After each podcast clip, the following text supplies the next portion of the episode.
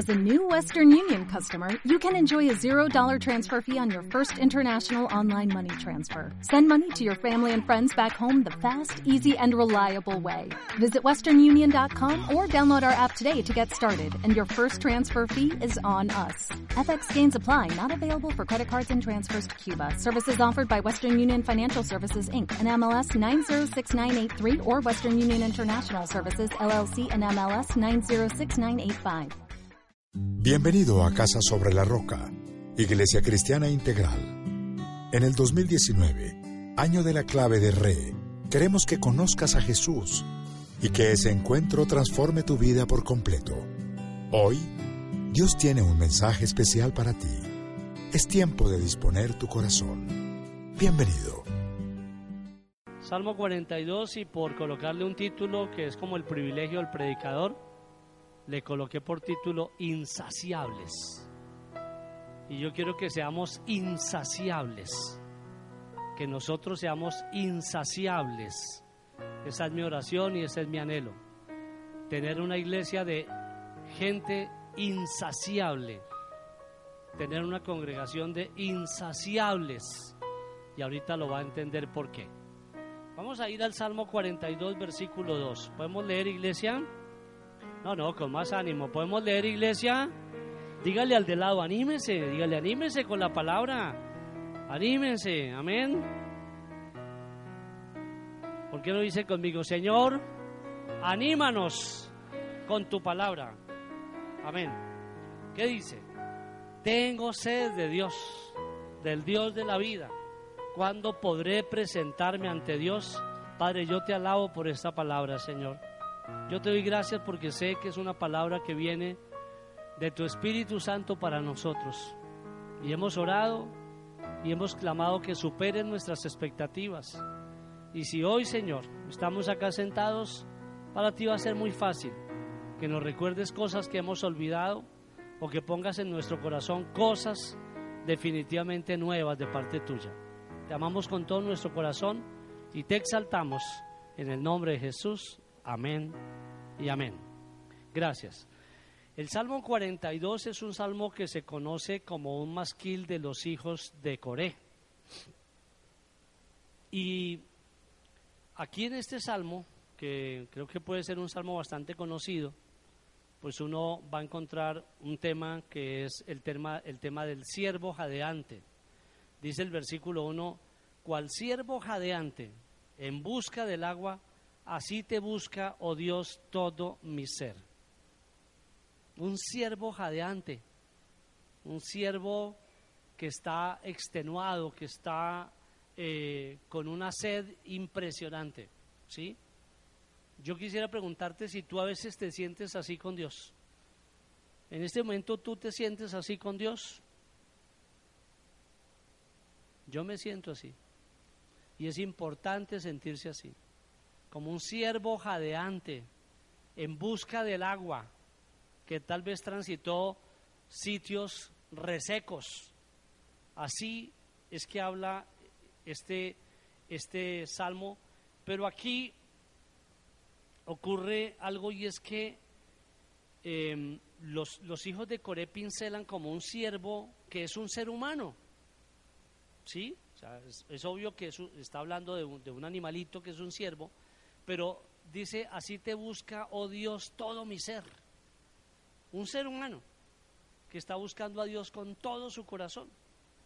Y luego en el versículo 2 dice, tengo sed del Dios, del Dios de la vida y cuándo podré presentarme delante de Dios. Es esa persona que está jadeante, que está seca, que está llorando, que está lejos de Dios, que está vacío de Dios, que al final sabe que su lugar es con Dios y que a Él regresa y que en Él pone toda su esperanza, que definitivamente no puede vivir sin Dios. Incluso el versículo 3 dice, mis lágrimas son como mi pan de día y de noche, mientras me echan en cara a todas horas dónde está su Dios. Y él dice que recordar esto realmente para él era muy triste, muy triste que le digan en su empresa, muy triste que le digan allá los compañeros en la universidad, muy triste que le digan en el barrio, pero ¿dónde está su Dios? ¿Por qué lo vemos así, como tan seco, y entonces al final, al final él sabe que su lugar es con Dios Y tal vez eso nos ocurra a nosotros.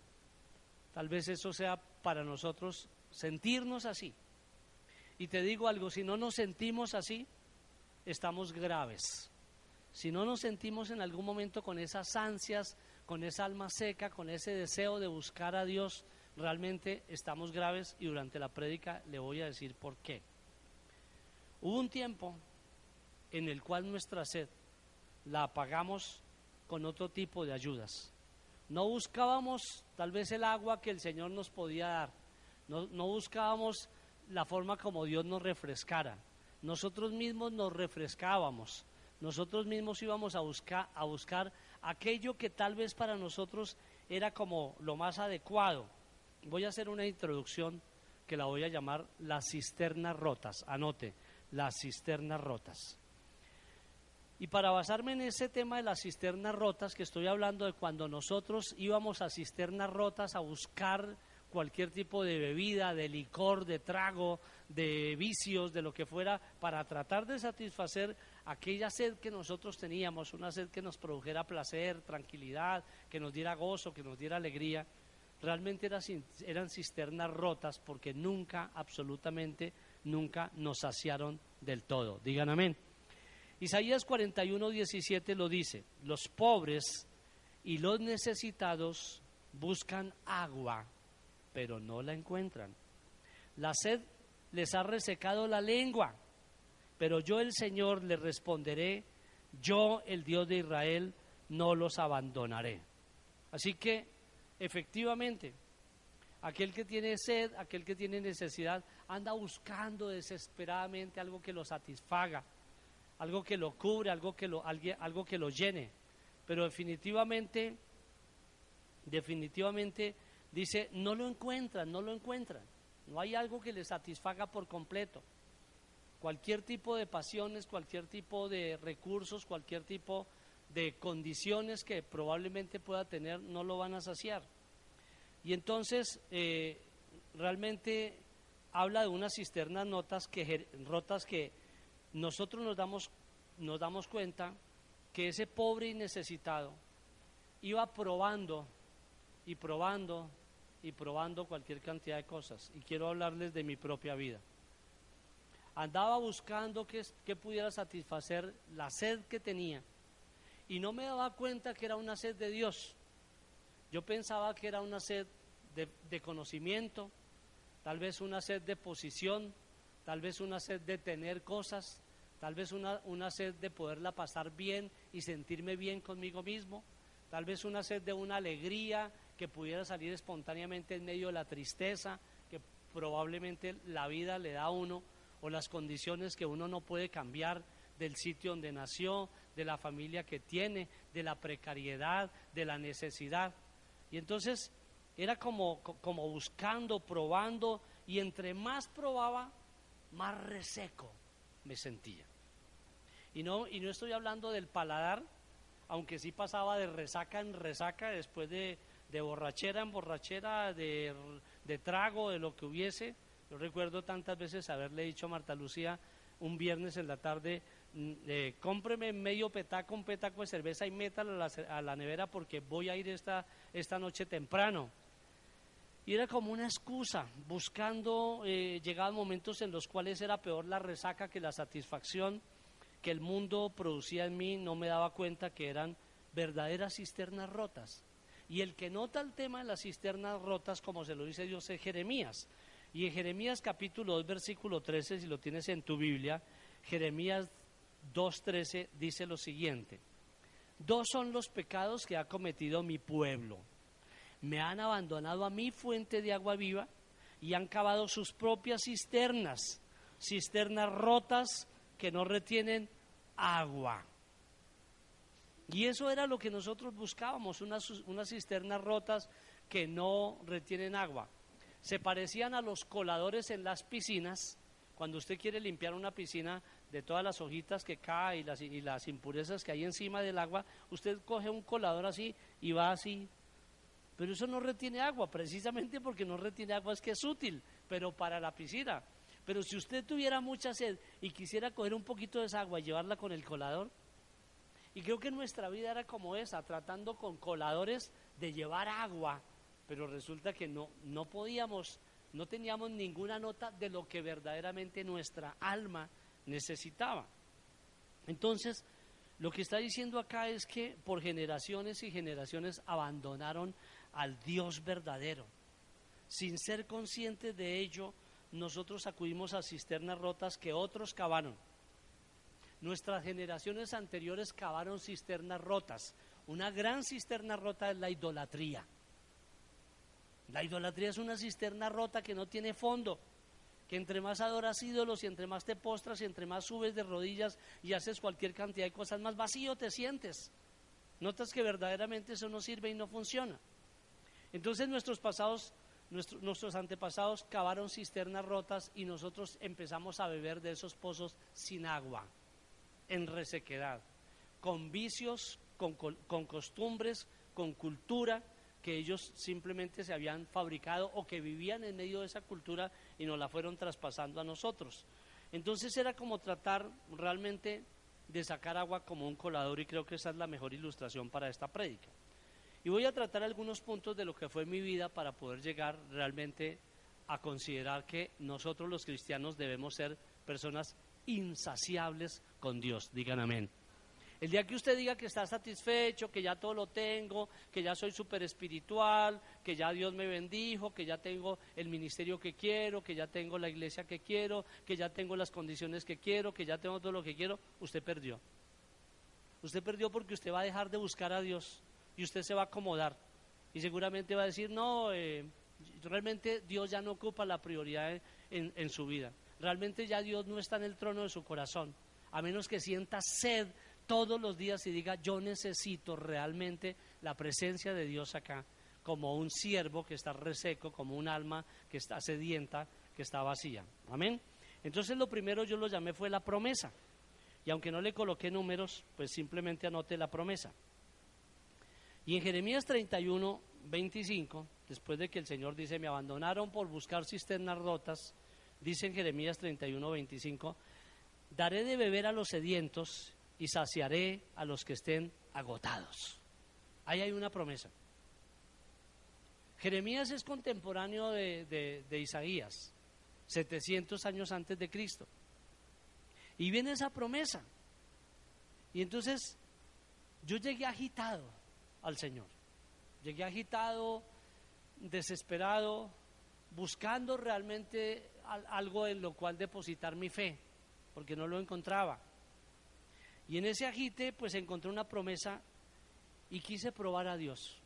Y yo recuerdo que mi conversión fue así.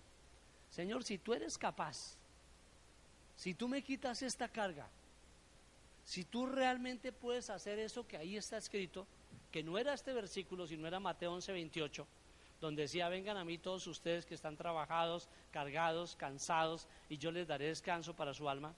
Yo le dije, si esto realmente se puede cumplir sobre mi vida, yo voy a creer en ti. Y te voy a entregar mi vida, te voy a entregar mi corazón. Entonces, yo le decía, Señor, si tú me puedes dar aquello. Y yo no conocía la palabra promesa. Yo no sabía lo que era una promesa. Probablemente había roto muchas promesas en mi vida. Porque cuando uno no tiene a Dios de su parte, siempre anda rompiendo promesas. No fumo más y vuelve a fumar. No tomo más y vuelvo a tomar. No vuelvo a hacer tal cosa y vuelve y lo hace. No vuelvo a decir mentiras y vuelve y miente. No vuelvo a ir donde la jetadiumba y va donde la jetadiumba. ¿Sí?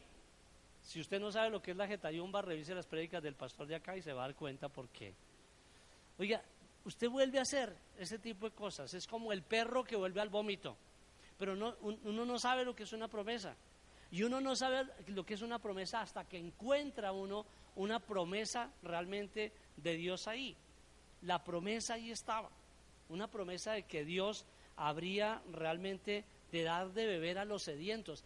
Y yo creo que a usted le pasó lo mismo que a mí, una, una sed interior que no podía calmar absolutamente con nada y que lo único que lo la podía calmar era Dios y tenía que encontrarse en algún momento con Dios. Y tal vez te decían, necesitas tener un encuentro personal con Dios para dejar esa rebeldía, para dejar ese vicio, para dejar esto, lo otro. incluso para que, para que le dejara de ir tan mal, porque a uno en ese tiempo le iba como a los perros en misa. Nada le salía mal, se quedaba sin trabajo, le robaban la bicicleta, de todo, pasaba una cantidad de cosas tremendas en la vida. Y entonces le decían un encuentro personal con Dios. Y efectivamente eso es lo que calma la sed, porque por lo demás lo único que uno ve es resequedad, resequedad, resequedad. Y mire que la promesa está también en Isaías contemporáneo de Jeremías. En Isaías 44.3 dice, regaré con agua la tierra sedienta y con arroyos el suelo seco. Derramaré mi espíritu sobre tu descendencia y mi bendición sobre tus vástagos. Dígale al de lado, esa promesa es para mí, dígale, esa promesa es para mí. Dígale al de lado, yo la agarro, dígale, yo la agarro. Eso es para nosotros. Usted puede mañana en la mañana decir, Señor, tú riegas con agua mi tierra sedienta. Señor, tú derramas tu espíritu sobre mi descendencia, mi bendición, la bendición tuya sobre mis vástagos. Usted se agarra de eso. Coloca ahí los nombres de sus hijos. Coloca ahí el nombre de, su, descendencia y, y empieza a agarrarse de ahí.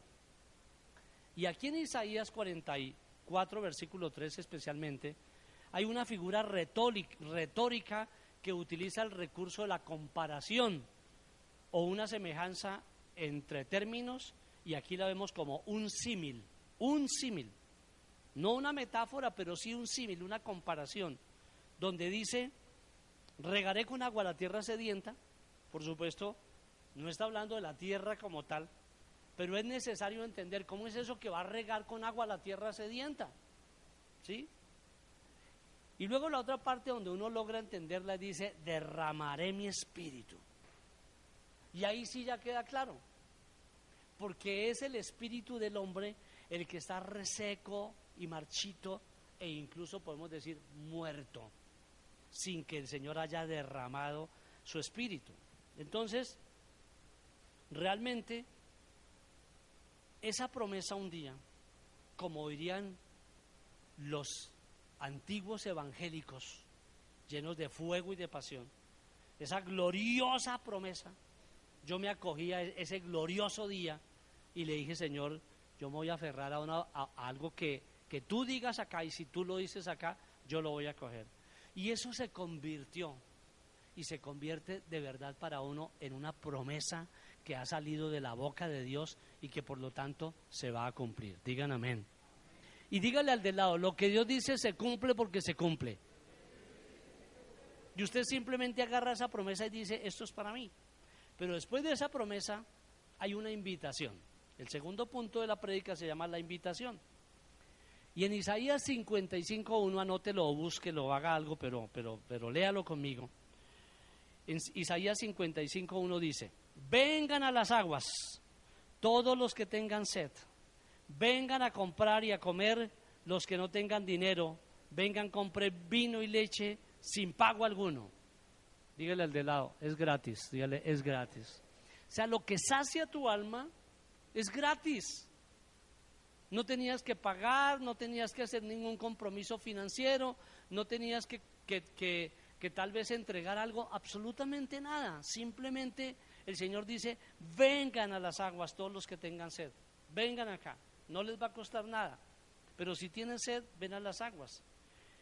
Pero comprendí algo que es lo que yo les quiero compartir esta noche y que es el centro de esta predicación.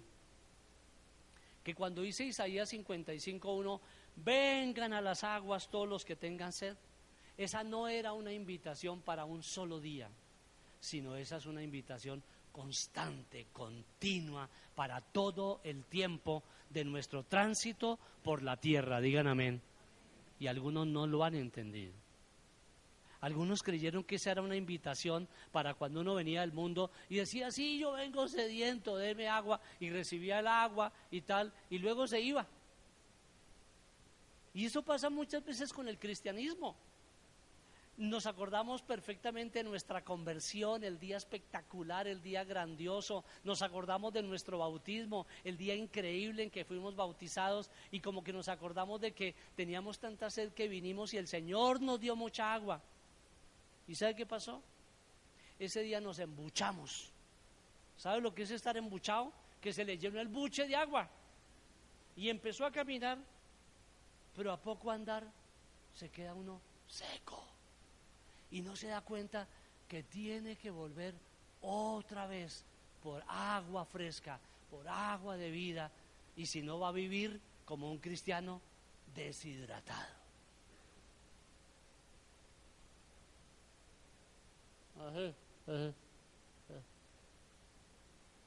Gloria a Dios.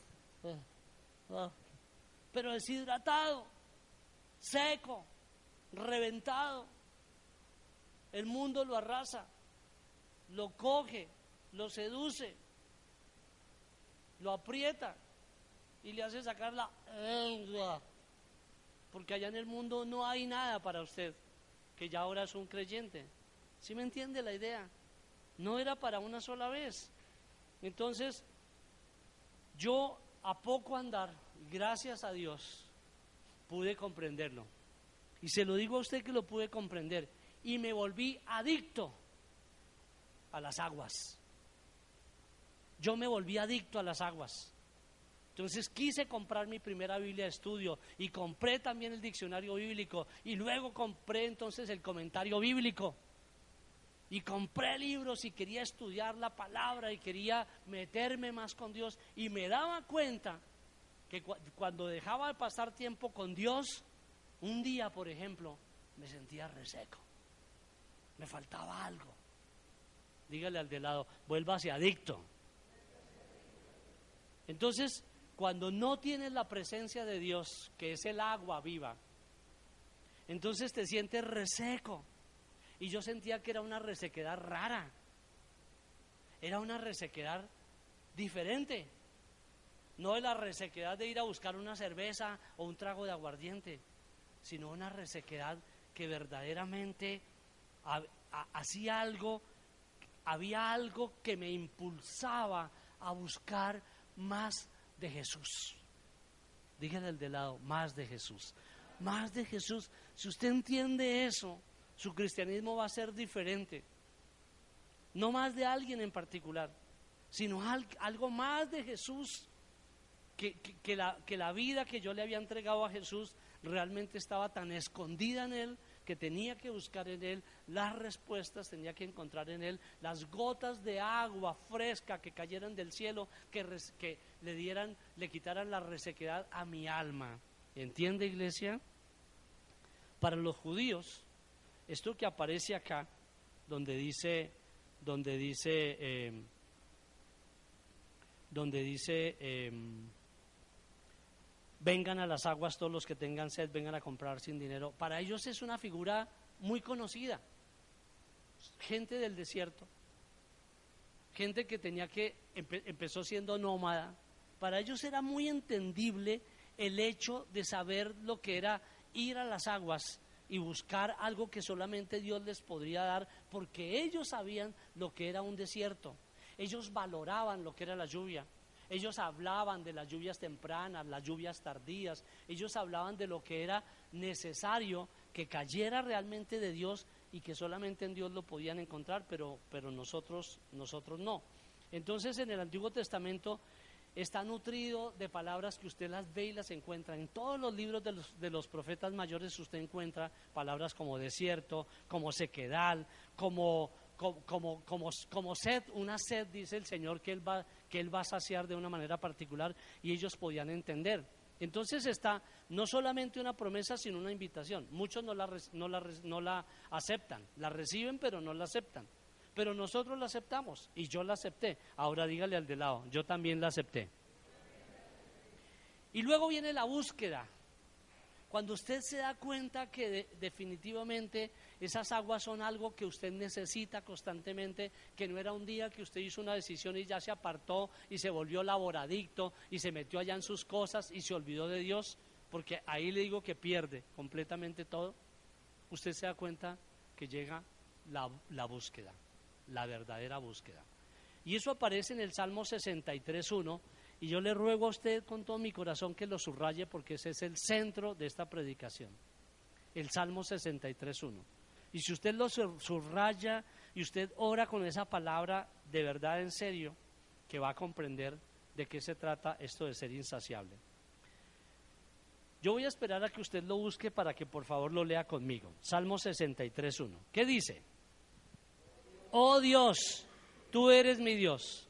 Yo te busco intensamente. Mi alma tiene sed de ti. Toda mi ser, mi ser te anhela, cual tierra seca, extenuada y sedienta. Mire, si usted llega delante de Dios y le dice, oh Señor, yo tengo sed de ti, del Dios vivo, del Dios de la vida. Mi alma te busca como una tierra reseca, sedienta, extenuada. Créamelo, que Dios se revela su vida. Pero si usted llega, ay,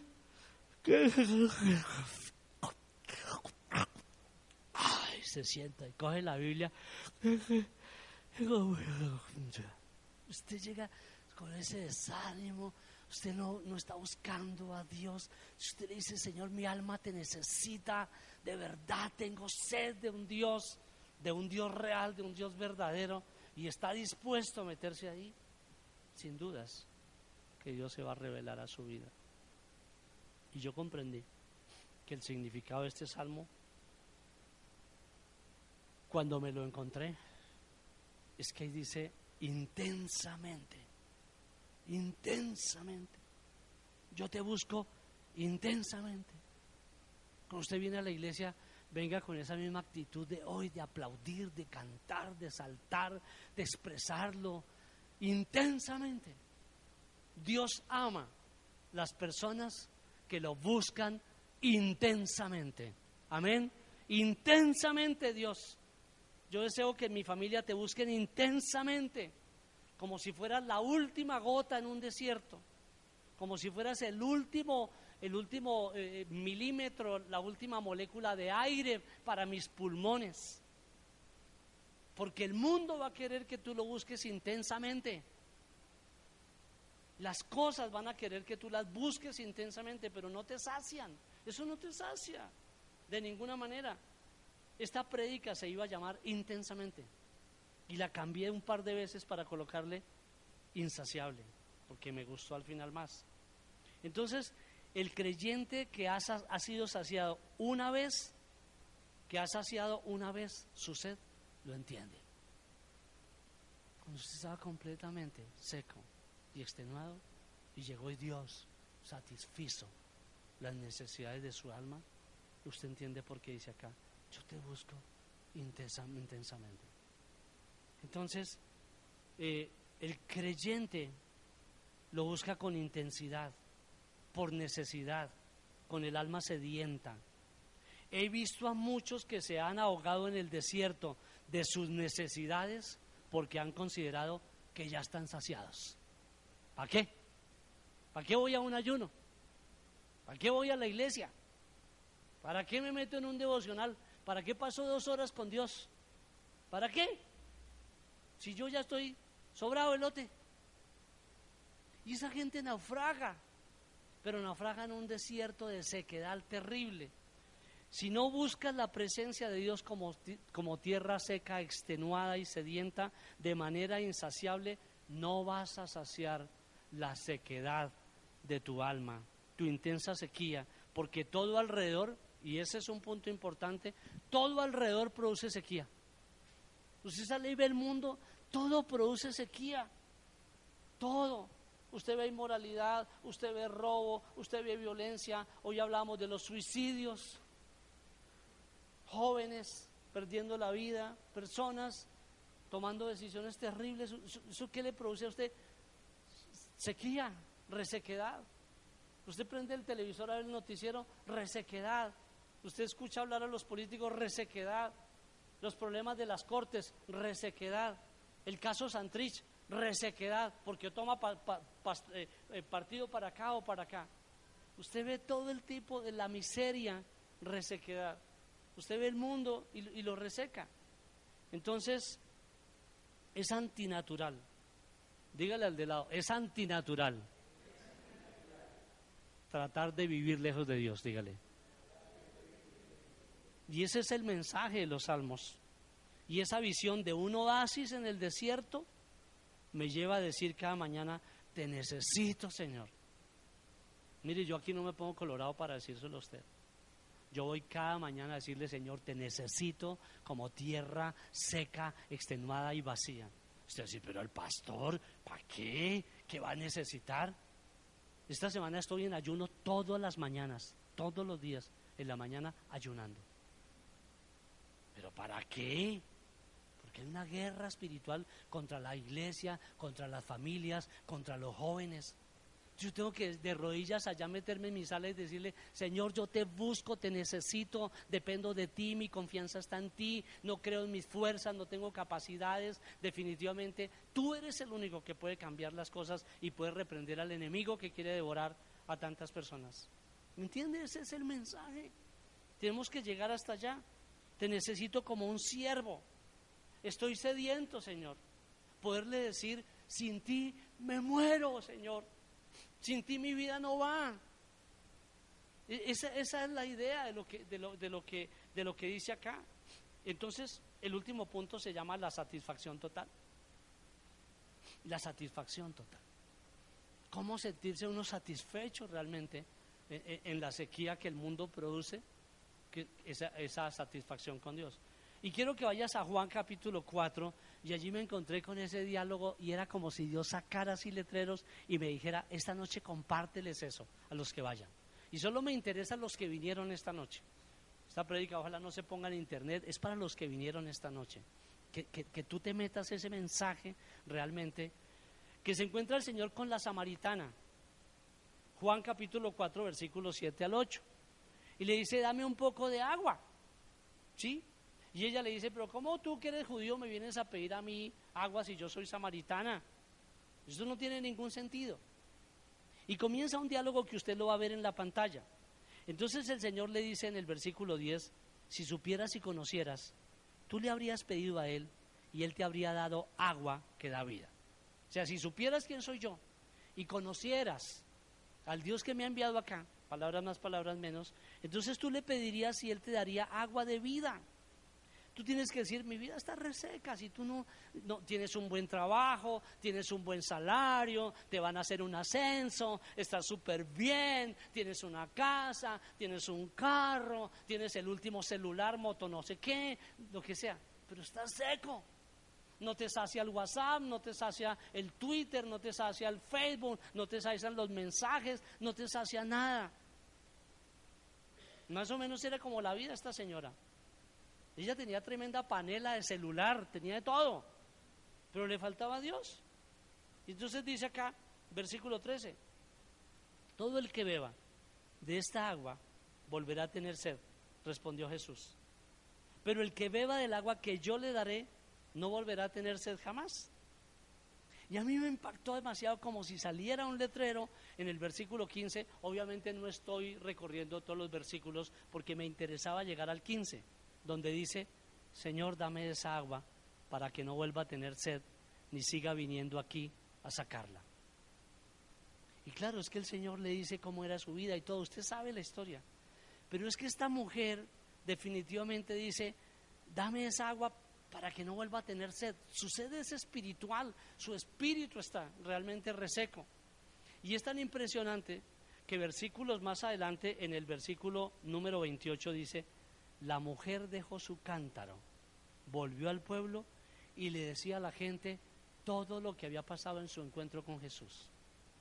La historia dice, la historia dice que esta mujer se volvió una predicadora. De hecho, ahí dice que le contó a muchísimos amigos, a los vecinos, empezó a hablarles de Jesús. Y dice que, que esta mujer evangelizó muchísima, muchísima gente. Y es impresionante dejó su cántaro.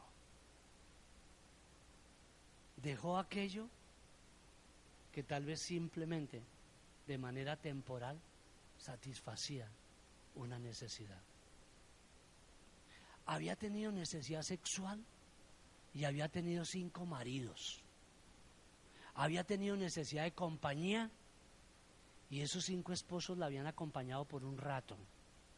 Pero en este momento estaba en la etapa más crítica de su vida y el Señor le dice, del agua que yo te voy a dar, esa agua es la que no va a generar más sed. Eh, esa sed, esa sed que producen las desilusiones, las frustraciones, las pérdidas, el dolor acumulado, las insatisfacciones de pensar que este es el esposo que yo voy a tener para toda la vida y al año y medio se murió. Y cosas así por el estilo. Entonces, esto a mí me parece lo más asombroso. Y voy a terminar con una conclusión. Y es que en el Salmo 107, 9 dice, Él apaga la sed del sediento y sacia con lo mejor al hambriento. Y esta es la mayor realidad de un creyente. Sabe que el único que apaga su sed es el cielo. No la apaga el dinero, ni las posesiones, ni los lujos. He visto personas, perdóneme la expresión, pichas en plata. Muy colombiano, coloquial.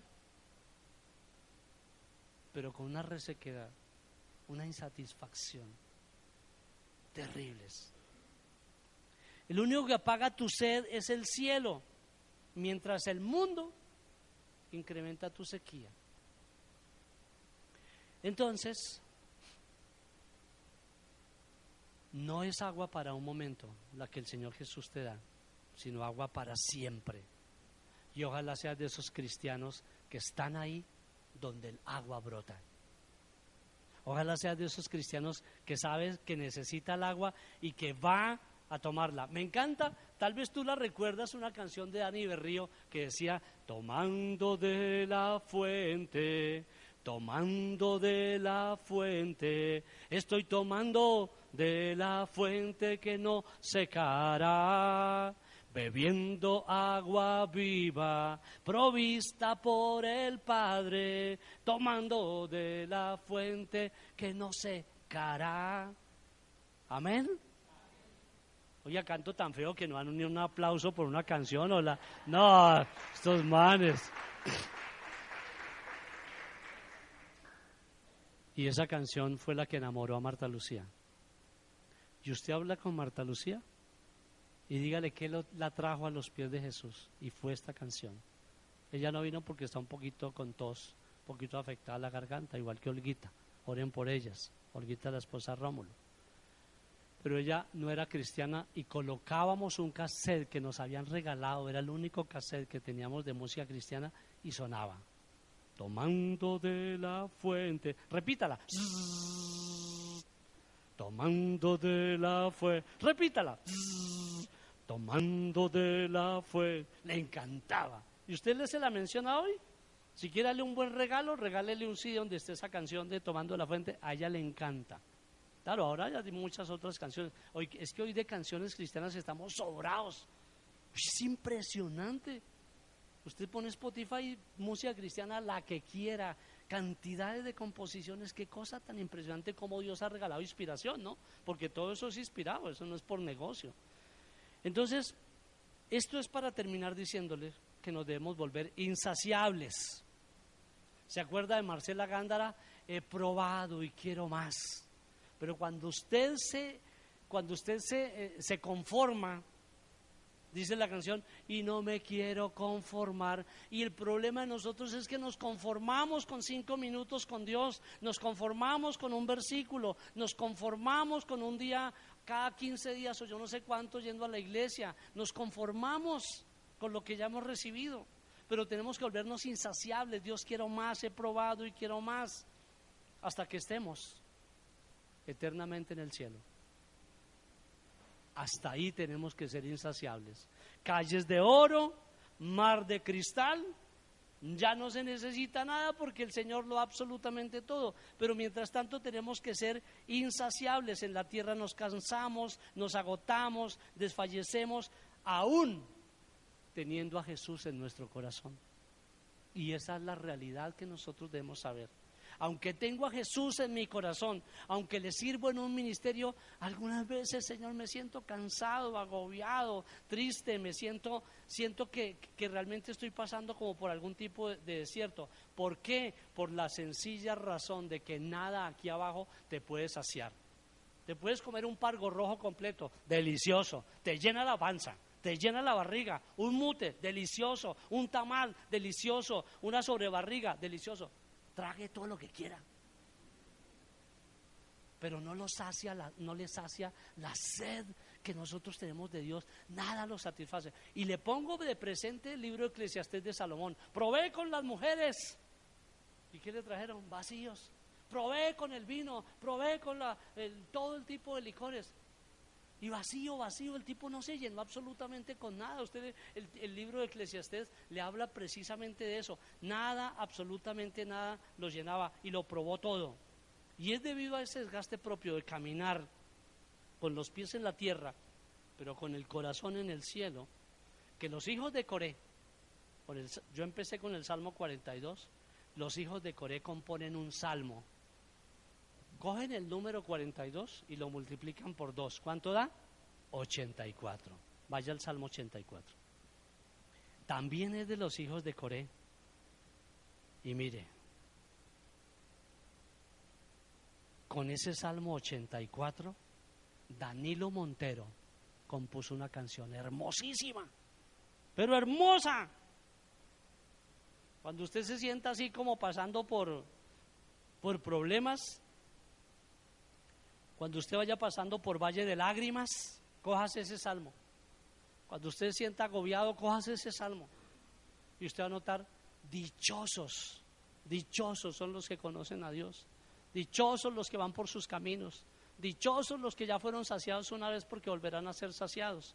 Mire lo que dice, cuán hermosas son tus moradas, Señor Todopoderoso. Anhelo con el alma los atrios del Señor. Casi agonizo por estar en ellos. Con el corazón, con todo el cuerpo, cante alegre al Dios de la vida. Señor Todopoderoso, Rey mío y Dios mío, aún el gorrión allá casa cerca de tus altares. También la golondrina hacia allí su nido para poner sus polluelos. Dichoso el que habita en tu templo, pues siempre te está alabando. Dichoso el que tiene en ti su fortaleza, que solo piensa en recorrer tus sendas. Cuando pasa por el valle las lágrimas, lo convierte en región de manantiales. También las lluvias tempranas cubren de bendiciones el valle. Según avanzan los peregrinos, cobran más fuerzas y en Sión se presentan ante el Dios de dioses. Amén, iglesia. Amén, iglesia. De eso se trata, insaciable. Es en el Señor que recibes la fortaleza. Que hay problemas, claro, valle de lágrimas, sí. Pero el Señor nos dice que Él es el que nos sacia, pídelo, búscalo. Póngase en pie, por favor. Póngase en pie. Y yo quiero que alguien me ayude allí apagando la luz, porque quiero que tengamos unos cinco o seis minutos con este mensaje que vas a recibir de Danilo Montero con el Salmo 84.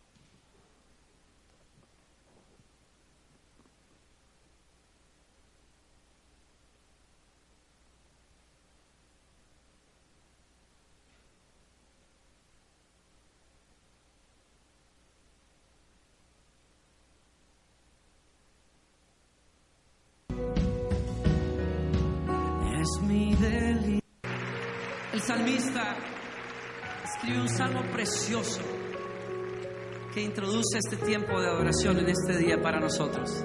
Y él dice, dichosos los que están en tu casa. Dichosos y felices. ¿Sabe lo que quiere decir?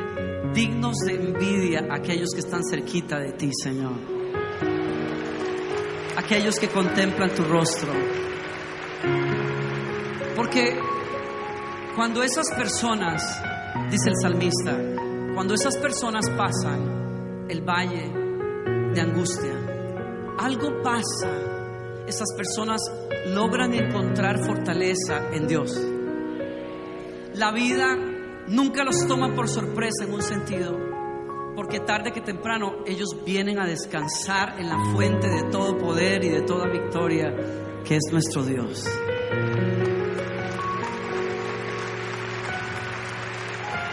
yo te quiero invitar a que esta tarde y este día tú le digas al Señor conmigo, hagas tuya la canción del salmista en el Salmo 84. Tú eres mi delicia, Señor. Te anhelo y te deseo.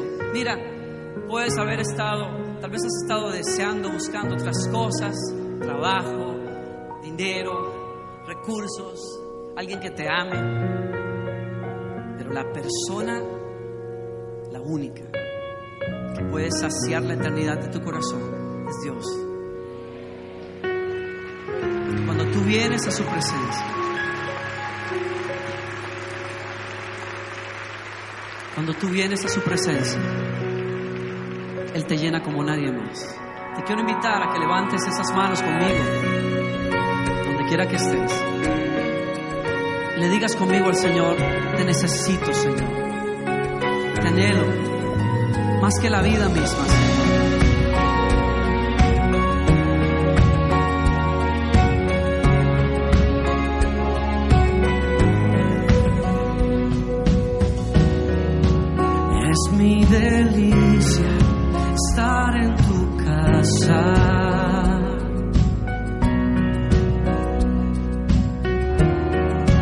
encuentro refugio bajo tus alas.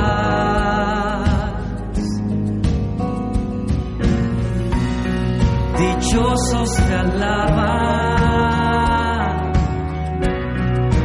los que contemplan.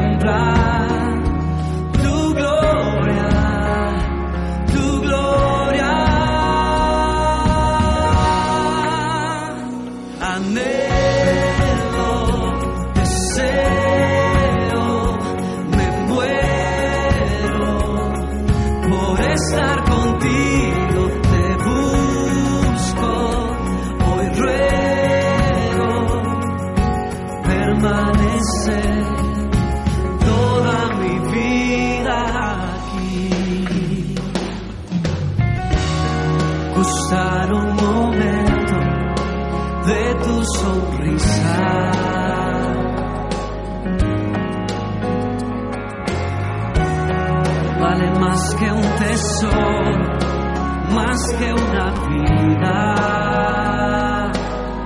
así. Dichosos te alaban los que contemplan tu gloria.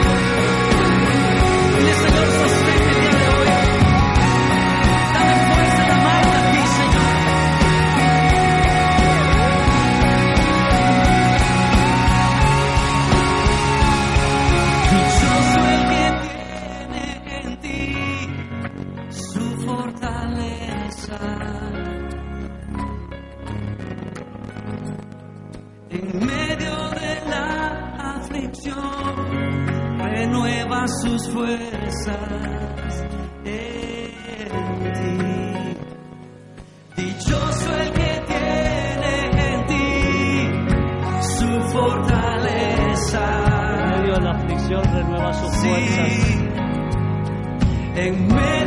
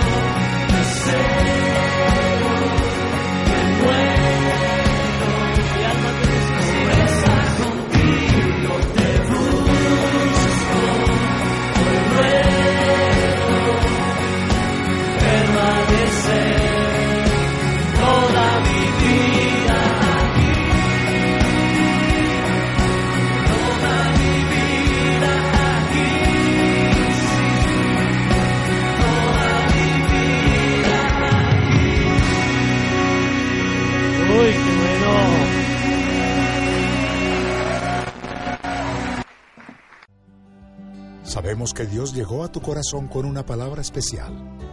Repite en voz alta, después de mí, esta sencilla oración. Amado Jesús, te doy gracias. Reconozco que soy pecador, pero también reconozco que tú, Jesús, eres Dios, que te hiciste hombre, moriste y resucitaste. Te abro la puerta de mi corazón. Haz de mí la persona que tú quieres que yo sea. Te recibo ahora mismo como mi Señor y mi Salvador. En Cristo Jesús. Amén. Si acabas de hacer esta oración, la palabra de Dios dice que naciste de nuevo, que eres una nueva persona. Te invitamos a dar el siguiente paso en tu proceso. Somos una iglesia de amor y queremos acompañarte y ayudarte en esta nueva vida. Ingresa a www.casarroca.org. Conéctate, crece, sirve. Seguimos en contacto.